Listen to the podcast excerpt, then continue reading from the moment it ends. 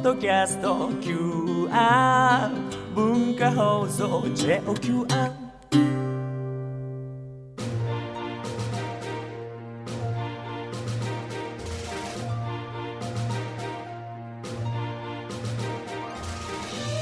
使える学び大人カレッジ金曜8時台は歴史を知れば世界の今が見えてくる世界史学科の時間です。地政学と世界史を使って今の国際情勢を読み解いていきます。では講師をご紹介します。寸大予備学校世界史科講師茂木誠さんです。お願いします。ナマステメラメラナンモギマコとはい。こんにちは茂木誠ですですね。留学するとね。素晴らしいですね、はい、まあ大体毎回同じパターンできました。半年間同じパターンできましたからね。いろんな言語でやっていただきましたけど、今のは何語でしょう？ヒンドゥー語。あ美味しい。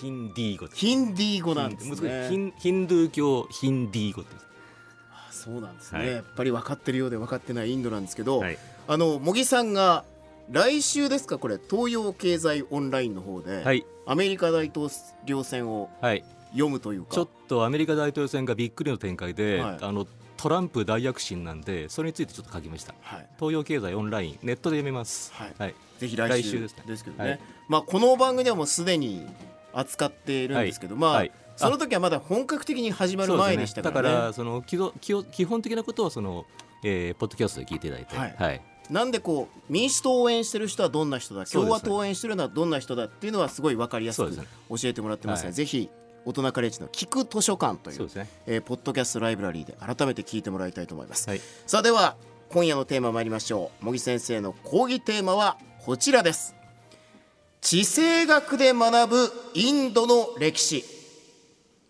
複雑回帰な国際情勢が目から鱗で見えてくる茂木さんの講義。今回のテーマはインドです。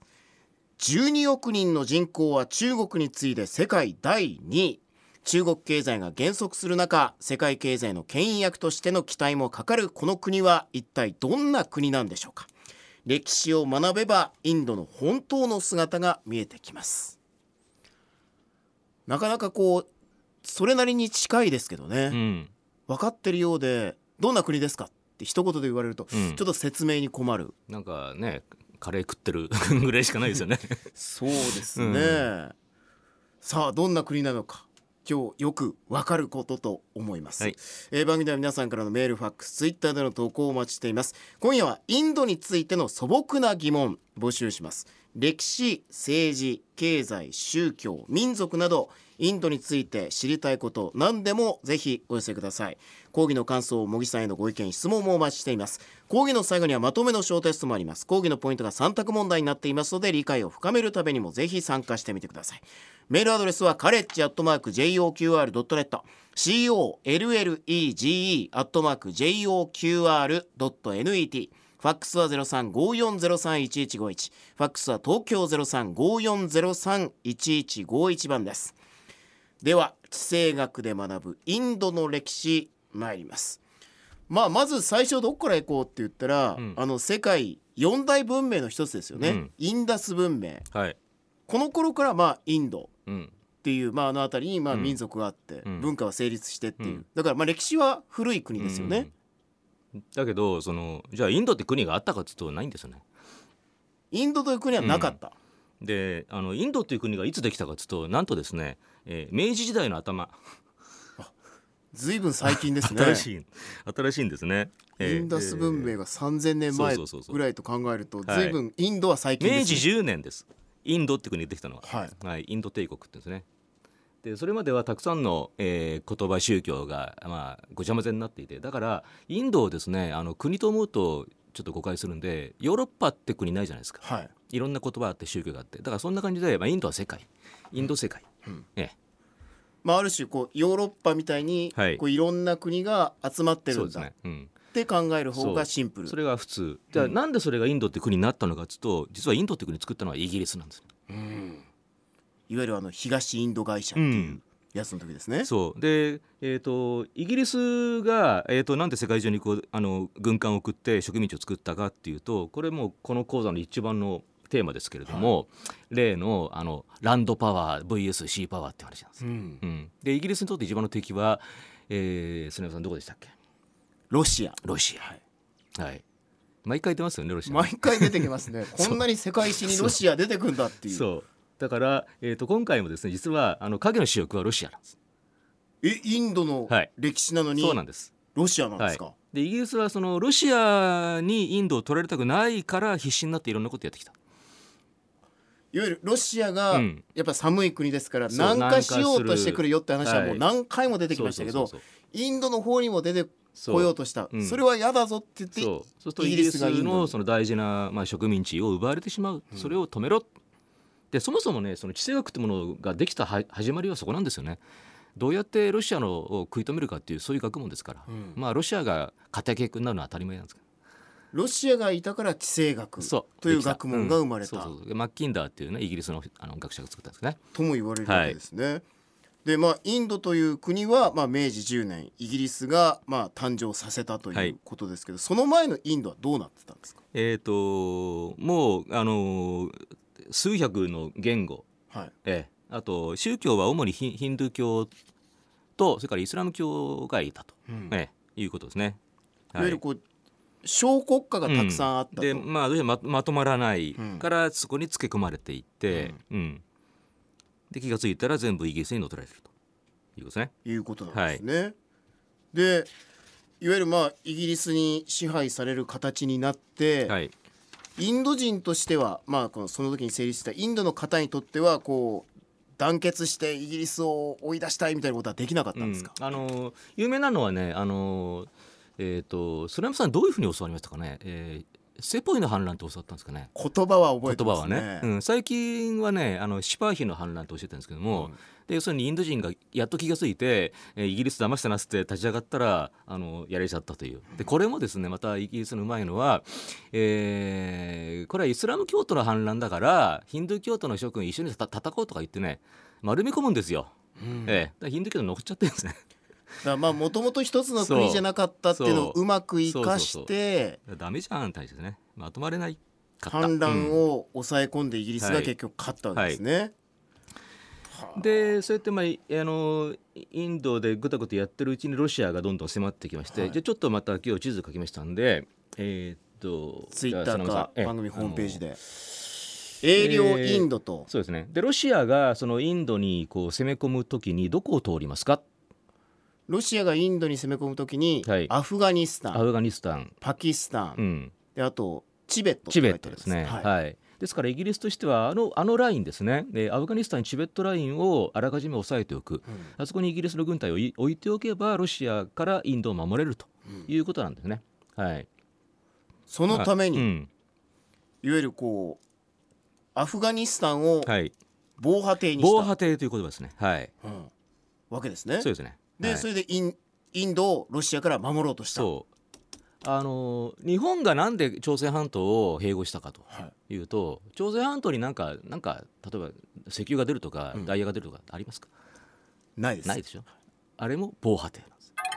ここがポイント。はい、防波堤、はい急にポイントが来ましたけどね。、はいや今いいいいタイムでしたね。いタイミング。はい、つまり日本にとって朝鮮が防波堤だったように、えー、とイギリスにとってアフガニスタンチベットは防波堤だとうんいうことなんはい、いうです。すね。はい一つがアフガニスタン、もう一つはチベット。はいこれでまあいわゆるロシアからインドを守ろうとした。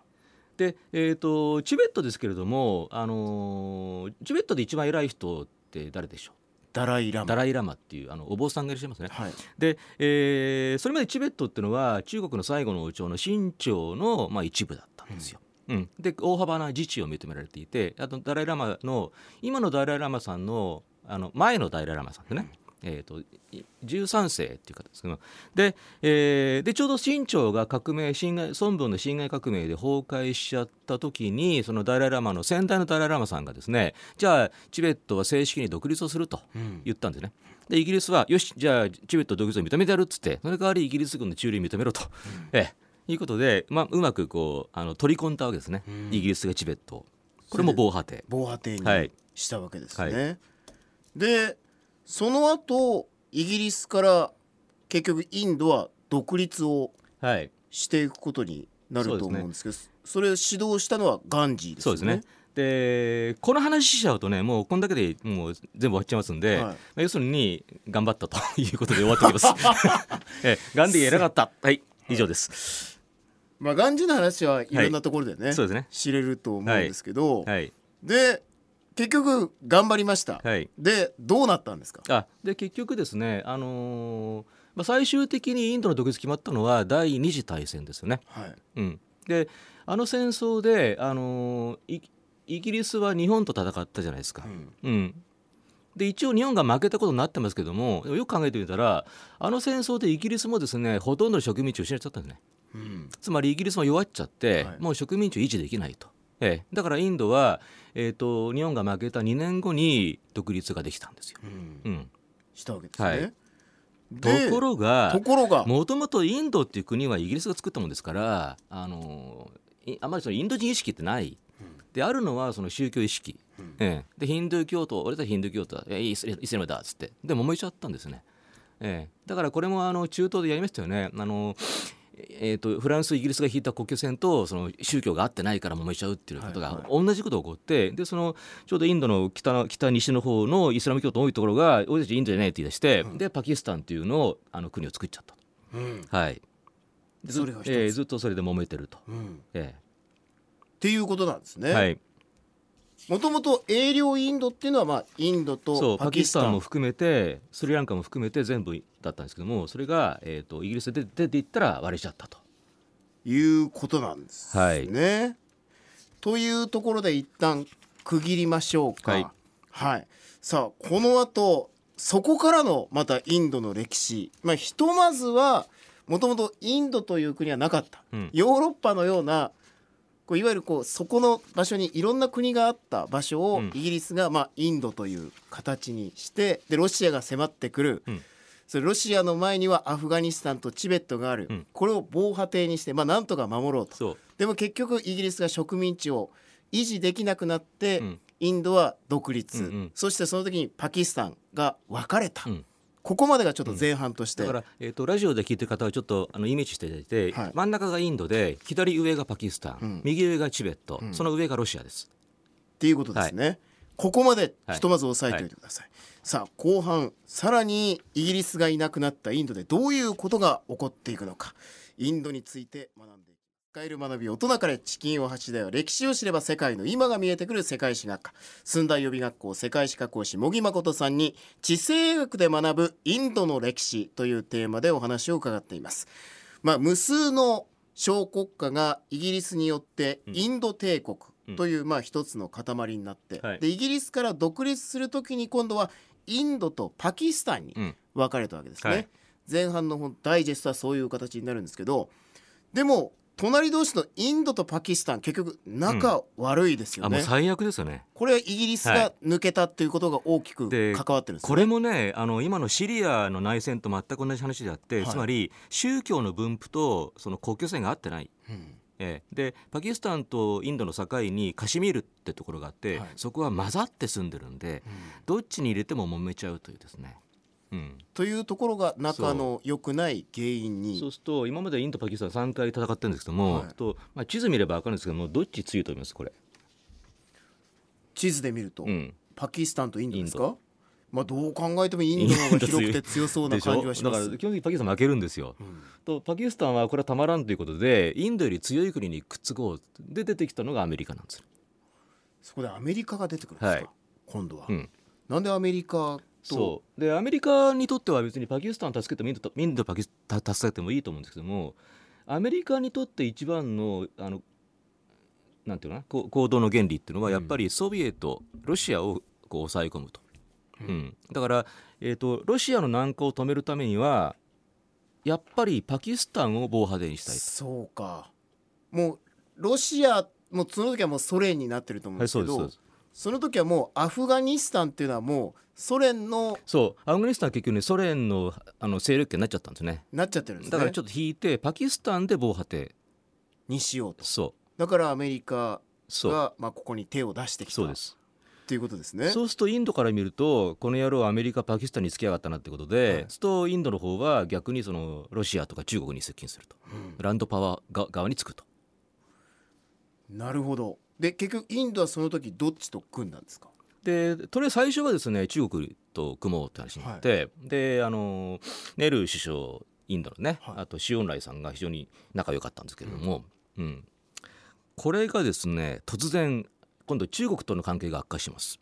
なぜでしょえー、と中国がチベットを併合したんですね。うなるほど。はい、まあそれは今の歴史につながってますけどそうですね。まあもともとまあ清朝とみたいな話はありましたけど、はい。中国がまあそこでチベットをそう。またであの毛沢東さんがですね、はい。軍隊を入れましてでそのチベットを併合してでそのダライ・ラマ今14世がこの時にインドに逃げたんですね、で今でもインドで逃亡生活を送ってると。そこではい。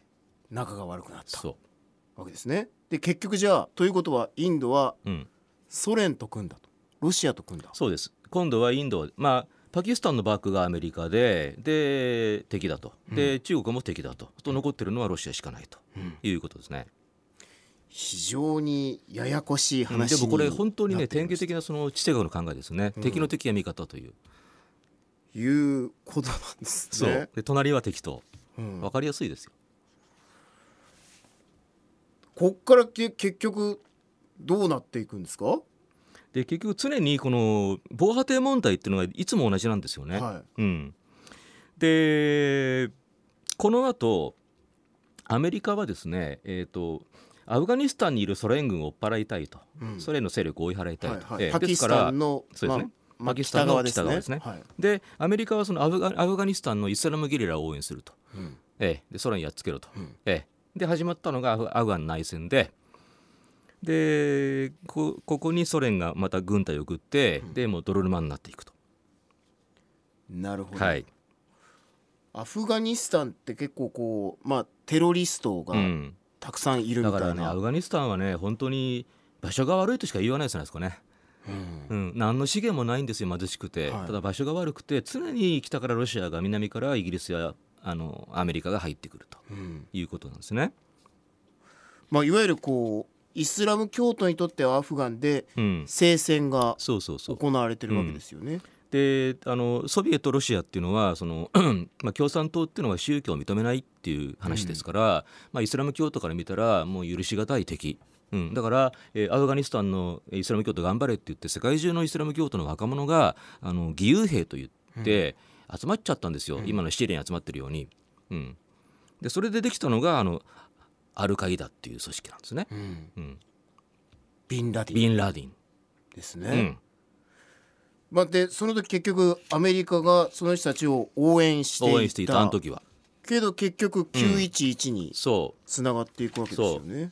で911の後アメリカは態度を変えて、えーテロリストは許さんと言い出して、で今度はアフガニスタンを空爆。で今度はアメリカがアフガンを空爆すると。うん。アフガンはソ連に攻め込まれた後アメリカに空爆されるっていうもうめちゃめちゃな目に遭うんですよね。うんでよく出てくるのがここではい。パキスタンとインドの核問題核問題でだっ。たりするんですけど、はいはいはい。この両国のその核問題にまでなっていくっていうのははい。どういう経緯でそうなっていったんでしょうか？えー、とまず先に核持ったのはインドです。で理由はあの中国の核実験です。うん。に対抗するためです。まあ、チベット併合によって仲が悪くなった中国が核を持った、そう。それに対抗する手段としてインドが核を持った。、うん。はい。でもし中国がミサイル撃ち込んできたら撃ち返すぞということで、まあ、脅しをかけるとうん。いうことですね。